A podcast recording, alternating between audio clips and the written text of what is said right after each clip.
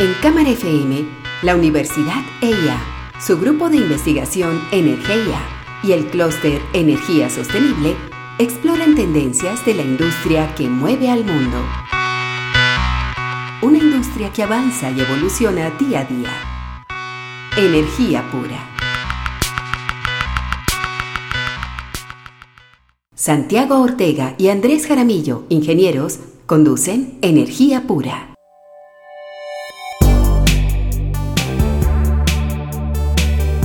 La semana pasada se presentó tal vez la peor pesadilla que puede sufrir un sistema, un sistema energético de un país, y fue un apagón masivo en el estado de Texas, en Estados Unidos, con además unas consecuencias realmente impresionantes y complejas para la población, dado que las temperaturas bajaron mucho y las personas al no tener fuentes de calor la, estaban pasando realmente mal. Santiago, este evento tiene, tiene muchas aristas y de hecho al principio pues se generaron muchas opiniones. ¿Qué podemos decir inicialmente? Sobre este asunto? Bueno, esto de, de, alguna forma fue una suma de factores que llevó a una situación muy crítica a un estado que es el estado que más energía produce en los Estados Unidos y al mismo tiempo es un estado que tiene muchísimas renovables. Al principio se le echó la culpa a las renovables, pero parece que la cosa no es así. Para eso, para explicarlo lo que pasó, invitamos a Dalia Patiño. Dalia es una profesora de la Universidad de Duke, experta en mercados energéticos, que nos explica qué fue lo que esos factores que llevaron a que Texas se apagara la semana pasada. ¿Por qué salieron de servicio 34 mil megavatios? Bueno,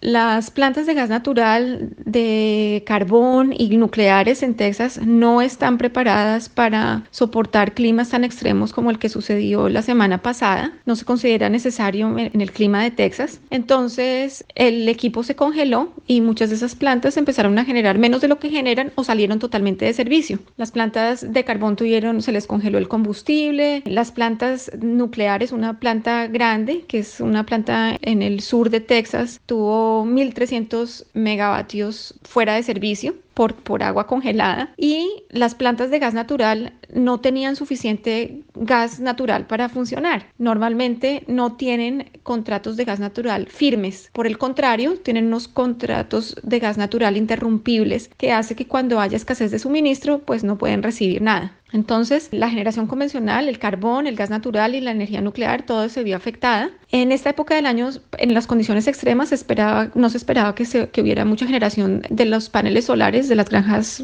solares, y así fue. Y no se esperaba mucho de las turbinas de viento y sin embargo, estas generaron más de lo que se esperaba. Pero muchas de ellas que en condiciones normales habrían generado, pues no generaron porque también estaban impactadas por el clima, el frío extremo, porque no están adaptadas, no, no están preparadas para el invierno. Es algo que se podría hacer, pero pues eh, cuesta. Pero de todas maneras, había una capacidad de más o menos 4.000 megavatios de energía eólica, que es mucho comparado con los 1.800 que se esperaban.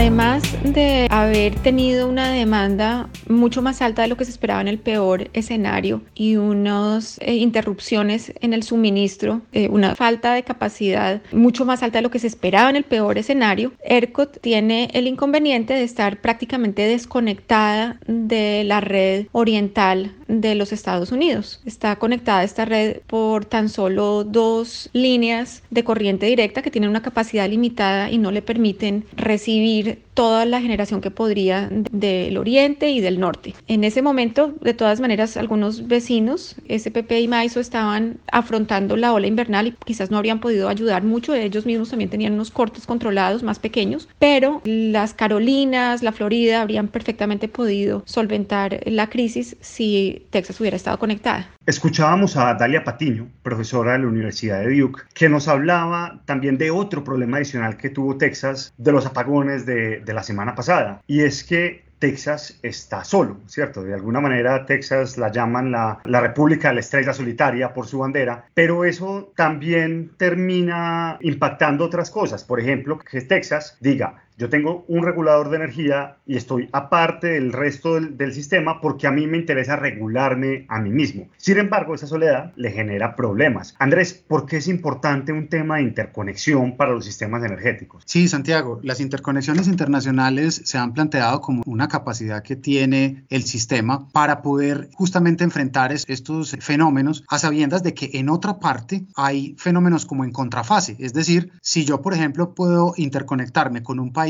o, o con una región en el momento en el que yo tengo mucho frío o mucha precipitación o mucho sol, el otro no, y tenemos una situación complementaria, pues de alguna manera estamos utilizando lo mejor de cada uno de los sistemas. Esa realmente es la filosofía de las interconexiones que permiten estos intercambios de energía que son complementarios y por ejemplo en Colombia pues nosotros tenemos un esquema con Ecuador y en Centroamérica por ejemplo los países también se ayudan para lograr esa complementariedad. De hecho, uno de los grandes problemas de todo el tema de interconexión siempre va a ser el tema político, porque las percepciones de los mercados van a ser muy distintas en otras partes. Digamos, por eso ha sido tan difícil lograr una, una interconexión en Colombia con, con Panamá y con el resto de Centroamérica. El tema político también hizo que se quebrara la, la interconexión que, que, había entre Colombia y, y, Venezuela. Y en el caso de Texas, para volver a, a, lo que estamos hablando, precisamente esa reticencia a conectarse y a estar bajo las leyes federales hace que Texas se desconecte y actúe como una cosa sola. Sin embargo, cuando pasa esto, podemos ver que el resto de Estados Unidos tenía un suministro confiable de energía, pero Texas no. Cuando uno veía el mapa por condados, Texas se veía absolutamente rojo porque no tenía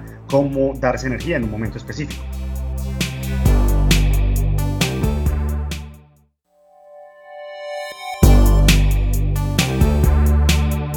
Cuando yo hablo con mis estudiantes y tocamos el tema de los mercados de energía, una cosa que les explico es que todos los mercados de energía del mundo son distintos. Y esto se debe a varias cosas. Pues primero, que el mercado es una, es una creación humana, ¿cierto? Entonces, digamos, las distintas corrientes políticas en un lugar u otro van a tener unas reglas de mercado. Pero hay otro tema que probablemente tiene más impacto y es que no todos los países tienen los mismos recursos energéticos. Nosotros, por ejemplo, en Colombia tenemos un potencial hidroeléctrico gigantesco, pero también tenemos el fenómeno del niño. Entonces, después de los apagones del 92 y el 93, el sistema eléctrico se fundó precisamente en hacerle frente al fenómeno del niño y al hacerle frente a estas épocas de, verano y de sequía larga que teníamos y generó una serie de, de instrumentos de mercado que el más conocido es el cargo por confiabilidad, que es algo que hemos hablado mucho, que en su momento era el cargo por capacidad. Pero Andrés, si estamos hablando de Texas, ¿por qué estamos hablando de los cargos por capacidad? Sí, Santiago, en los servicios públicos, en aquellos que el Estado provee, sobre todo a parte de la población que no tiene capacidad de pago para acceder a estos servicios esenciales, se ha diseñado un mecanismo que en el mundo se conocen como los cargos complementarios. Es decir, se reúne un dinero por parte de los usuarios para remunerar aquellas actividades económicas que por sí solas, por las actividades de mercado propiamente dichas, no, no lograrían su punto de equilibrio. Por ejemplo, estamos hablando de vías, de sistemas de salud, muchas veces sistemas de agua, etcétera, que necesitan una, un subsidio adicional o por lo menos un aporte adicional que se recoge entre todos los usuarios. Lo que pasó en Texas es que justamente ese mercado no se diseñó con un cargo, es un mercado de energía, no de potencia, es decir, no, no se remunera el que las plantas estén ahí para cuando el sistema las necesite, como en el cargo por confiabilidad, sino que en algún momento dado, si los precios se ponen muy costosos, pues estas plantas terminan recuperando todos sus, sus costos fijos, sus costos de inversión, el CAPEX, vía esa subida de costos, que para el caso de Texas fue haber pasado de 20 dólares el megavatio a 10 mil dólares el megavatio. Entonces, en ese, en ese pequeño instante, pues se espera que estas plantas recuperen los costos. Sin embargo, eso no está bien porque, como bien lo decía Paul Krugman en su columna del New York Times, la energía no son aguacates. Es decir, yo necesito, si la energía escasea, pues la gente se puede morir por no tenerla. Sin embargo, si escasean los aguacates,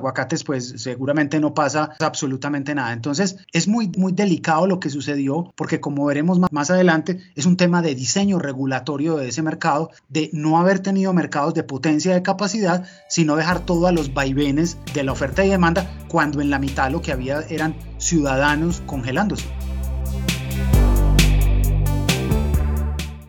Well, that's right, Chris. We've been looking at this all day. We found that regulators have been warned over and over again that they needed to be better prepared for these sorts of extreme uh, weather conditions. And as we've all experienced, our It's pretty clear they didn't do enough.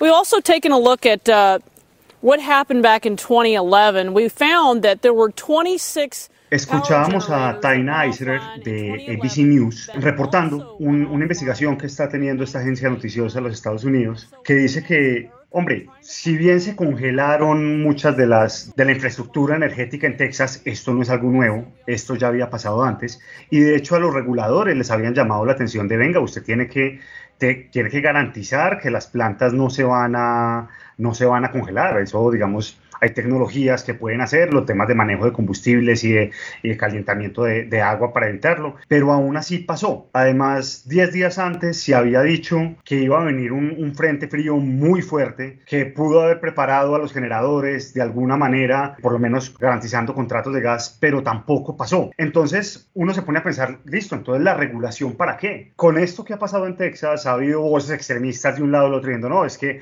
el libre mercado resuelve todo, no, es que sí, es que esto pasó por no, por no tener regulación. Pero en realidad la regulación es una cosa que se hace para que los mercados funcionen mejor y garanticen, hombre, no solo el bienestar, que se pierda menos plata, pero hombre, también que, que se salven vidas. Es que aquí se, perdieron muchas vidas y en las multas pasadas, eh, reporta el Washington Post, que le habían hecho a los generadores por no tener las plantas listas para el invierno, eran apenas de 25 mil dólares, que son un nada comparado con, con lo que puede llegar a costar. Sí, realmente, Santiago, esto lo que nos está mostrando es, primero, la regulación no puede enfrentar absolutamente todos los fenómenos. La, regulación da los parámetros generales para el comportamiento en el mercado y para prever situaciones extremas como la que sucedió. Después de analizar y de, y de oír a estos expertos sobre lo que pasó, es claro que no tenía nada que ver con el tener una porción muy alta de renovables, tiene que ver es con el diseño justamente del mercado y con no tener estos mecanismos de capacidad o estos seguros que permitan el incentivo a las plantas para que estén ahí cuando se necesita. Entonces realmente en una era de, fake news y en una era de, de, comentarios y de cosas que ruedan por las redes muy rápido y sin mucho análisis, realmente lo importante es hacer un ejercicio juicioso de análisis de lo que sucedió y porque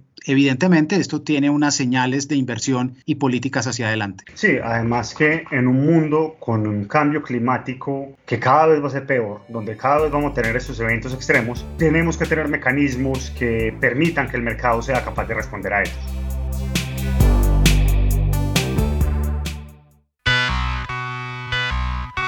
En Cámara FM, la Universidad EIA, su grupo de investigación Energía y el clúster Energía Sostenible exploran tendencias de la industria que mueve al mundo.